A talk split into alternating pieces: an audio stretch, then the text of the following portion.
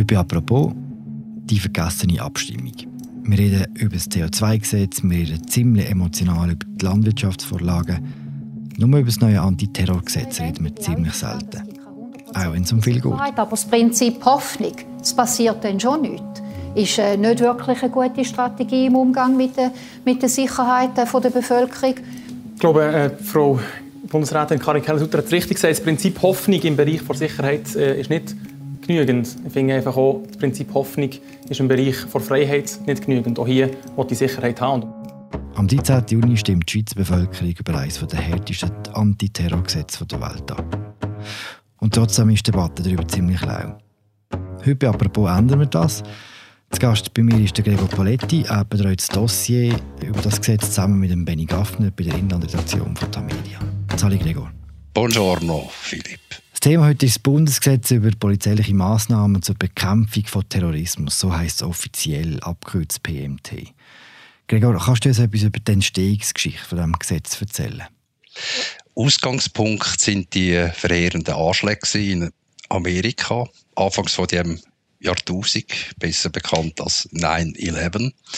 Später ist die Terrorwelle auf Europa übergeschwappt und Terroristen haben Ziel hier in verschiedenen europäischen Staaten ins Visier genommen.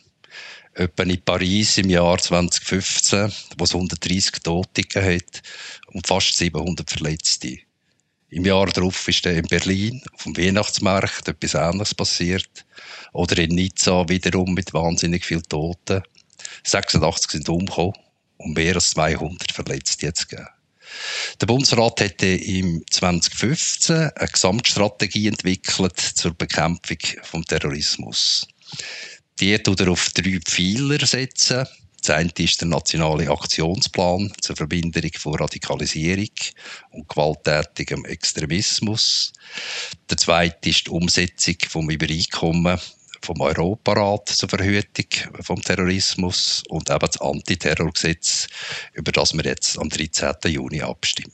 Wenn wir jetzt beim Gesetz bleiben, beim dritten Pfeiler, wie du sagst, was sind denn die wichtigsten Bestandteile davon? Das neue Gesetz setzt vor allem präventiv an. Man kann also präventiv eingreifen. Das kann man heute nur sehr bedingt und erst dann, wenn eine konkrete Gefahr besteht.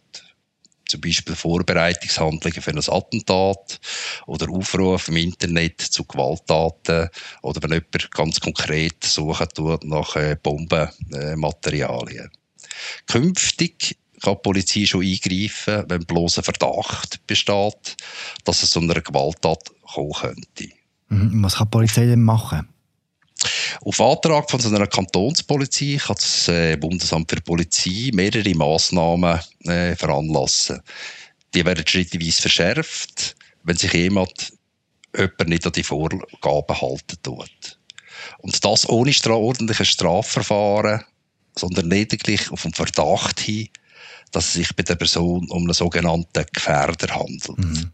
Der Auftakt von dieser möglichen Massnahmen ist zuerst eine Gesprächsteilnahmepflicht zur besseren Einschätzung von einer Person. Die kann auffällig geworden sein, indem sie sich in Moscheen umtreibt, wo äh, radikal, also radikal gelten, sich im Internet gewisse Sachen anschauen tut. Wird so eine Person wirklich das in der Gespräch auch als Gefährder eingestuft, können weitere Verschärfungen äh, erlassen werden. Das ist so kumulierend formuliert. Das erste ist das Kontaktverbot zu anderen Personen die schon radikalisiert sind zum Beispiel. Dann nachher ein Verbot, bestimmte Quartiere oder Häuser zu betreten.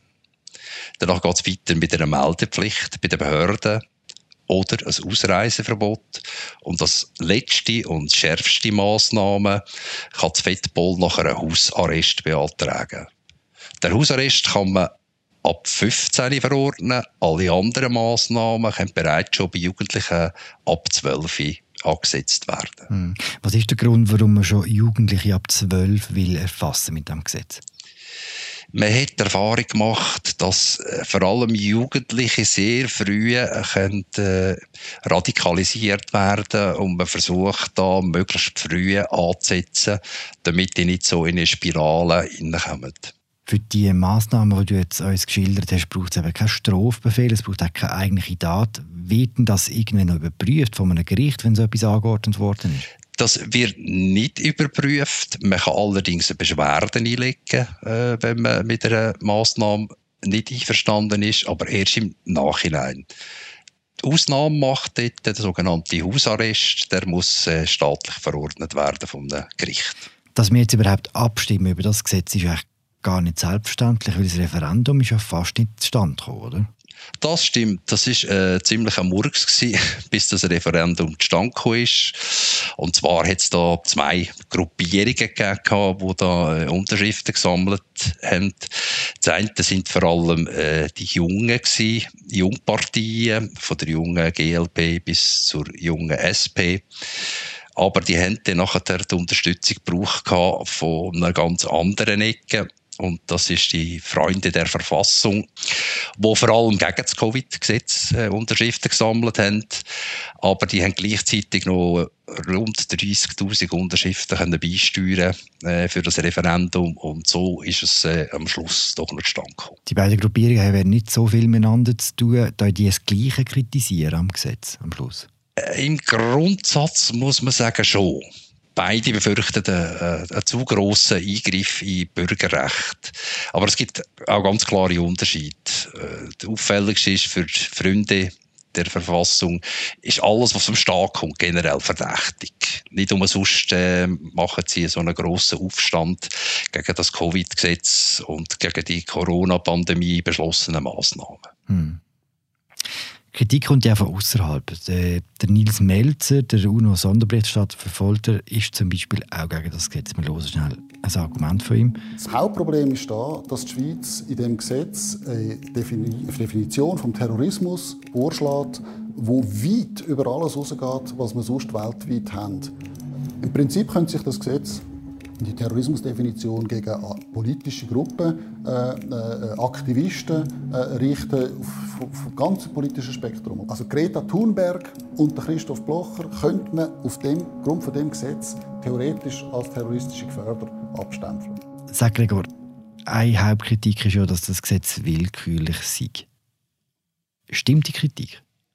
Das ist noch relativ schwierig so, so äh, abschließend zu beurteilen. Das Problem setzt eigentlich an einem guten Ort an, nämlich bevor etwas passieren tut, bevor etwas Schlimmes losgeht. Aber es ist halt im Gegenzug auch so schwammig formuliert, dass Willkür äh, ein bisschen schon Tür und Tor geöffnet werden. Der Nils Melz ist nicht der Einzige, der das kritisiert. Es gibt auch recht viele andere Menschenrechtsorganisationen, auch von außerhalb der Schweiz, die Mühe haben mit dem Gesetz. Das ist so. Tatsächlich gibt es noch weitere UNO-Experten, die warnen, dass das äh, Gesetz gegen Menschenrechte verstoße. Mhm. Die Bedenken haben sie übrigens auch gegenüber Politikern, also Schweizer Politikern, noch während der Debatte im Parlament geäussert. Es ist ein eher ungewöhnlicher Vorgang, dass da von außerhalb der Schweiz äh, versucht, Einfluss äh, genutzt werden. Genützt jetzt aller, allerdings nicht viel. Aber die Kritik teilt auch zum Beispiel Amnesty International oder äh, die Menschenrechtsbeauftragte vom Europarat, Netzwerk Kinderrechte Schweiz und auch äh, Schweizer Rechtsprofessoren, insgesamt doch eine beachtliche Zahl von 60 äh, Professorinnen und Professoren von allen äh, Schweizer Universitäten, haben sich ebenfalls mit einem Brief ans Parlament gewendet und gesagt, dass sie mit rechtsstaatlichen Grundsätzen schlichtweg nicht vereinbar. Wie steht denn die Schweiz im Vergleich zum Ausland da? Also eben, wenn Kritik von, von außen kommt, erreichen wir mit dem Gesetz Standards, die andere schon lange haben, oder sind wir härter? Der Vergleich ist nicht ganz einfach, weil äh, die gesetzlichen Grundlagen in verschiedenen Ländern natürlich ganz anders sind. Äh, gewisse Massnahmen sind schärfer, gewisse weniger scharf. Was man kann sagen, es hat eine Studie gegeben im Auftrag vom Bundesamt für Polizei und die zeigt, dass unter den äh, sieben Ländern, die man verglichen hat äh, in Europa, nur Frankreich, Großbritannien und Holland überhaupt so ein Gesetz gegen Vorbeugung, gegen Tourismus haben. Mhm. Wenn man vielleicht dann die schärfste Maßnahme, Maßnahme anschauen tut, der Hausarrest, dort zeigt sich zum Beispiel, Deutschland kennt das nicht auf Staatsebene für Gefährder. Das kann nur in einzelnen Bundesländern angeordnet werden. In Frankreich existiert die Maßnahme nur für Personen, die aus dem Ausland einreisen und als äh, gefährlich gelten. Die Visier hat man dort in Frankreich äh, vor allem Dschihad-Reisende, die ihr Land zurückkommen. In Italien ist der präventive Hausarrest in der Strafprozessordnung geregelt. Das bedeutet auch, Personen müssen schon im Strafverfahren sein, im Gegensatz zur Schweiz, damit man überhaupt so eine äh, Massnahmen kann anordnen kann. Als Fazit kann man wahrscheinlich sagen, dass bei einer Annahme von dem Gesetz die Schweiz sich mindestens beim Hausarrest im europäischen Vergleich sicher eher am Oberende äh, von der Skala bewegen tut. Mhm. Justizministerin Karin Keller-Sutter ist schon sehr aktiv im Abstimmungskampf. Wir hören schnell rein, was sie bei einem Auftritt gesagt hat. Und wir müssen ja verhindern, dass er gerade Junge, und es hat wirklich sehr Junge, die heute in den Sog hineinkommen von dieser Radikalisierung. Und äh, da muss man heute muss man auch nicht mehr wahnsinnig viel vorbereiten. Wenn Sie ein Auto haben, können Sie schon in eine Menschenmenge hineinfahren. Aber es ist eben wichtig, dass man alles Menschenmögliche macht und die Lücke schließt. Das wäre fahrlässig. Wenn wir jetzt sagen, die Lücke haben wir und wenn wir jetzt auf das verzichten, aber dann muss man sich bewusst sein, dass wir da ein Risiko haben. Und im Übrigen Was verspricht sich Karin Keller-Sutter von dem neuen Gesetz? Sie sagt selber, ja, es ging äh, vor allem um Prävention und Gefahrenabwehr. Ihr Bestreben ist, dass es in der Schweiz, wenn immer möglich, zu keinen so verheerenden Anschlägen kommt wie in Nizza, Berlin, äh, wir haben in der Schweiz zwei kleine Anschläge gehabt, einen äh, mit einem Todesfall, aber bisher sind wir eigentlich verschont worden von so grösseren äh, Terrorakten. Und das möchten sie mit, zusammen mit der bürgerlichen Mehrheit vom Parlament um, um jeden Preis verhindern. Hm. Kann man denn heute schon sagen, ob das mit dem Gesetz auch wirklich gelingen? Kann man mit dem Gesetz Straftaten verhindern? Nein, das kann man nicht sagen selbst Justizministerin Karin Keller-Sutter lässt sich hier auf äh, keine Prognosen ein. Das Einzige, was man sagen kann, dass es in der Schweiz äh, laut den Behörden etwa 60 bis 70 dschihadistische Gefährder gibt. Wenn man die Umfragen anschaut zu den Abstimmungen, sieht man, dass äh, die Vorlage eine ziemlich komfortable Mehrheit hat, also die wird ziemlich gut durchkommen. Das ist noch häufig so bei so Gesetzen aus Nachrichtendienst, Polizeikreisen, oder? Das ist tatsächlich so. Das Stimmvolk hat bei Vorlagen bei denen es um Sicherheit und Überwachung geht, in den letzten Jahren stets bundestreu äh, abgestimmt. Zum Beispiel das, Nachrichten, das neue Nachrichtendienstgesetz ist 2016 ebenso mit einer Zweidrittelsmehrheit wie das Gesetz über Sozialdetektiv zwei Jahre später angenommen worden. Hm. Hast du eine Begründung für das? Also Studien zeigen zumindest, dass sich äh, Bürgerinnen und Bürger der Schweiz äh, im internationalen sehr, Vergleich sehr sicher fühlen hier in der Schweiz. Und ich interpretiere das so, dass äh, die Schweiz soll so ein sicherer Hafen bleiben in einer Welt, die sich immer schneller drehen tut. Und man kann sagen, um sonst sind die Schweizer nicht Weltmeister dabei, sich gegen alles Mögliche zu versichern, vom Diebstahl bis vom Handy bis hin zu jeglichem Detail im Hausrat. Danke für das Gespräch, Gregor. Gerne.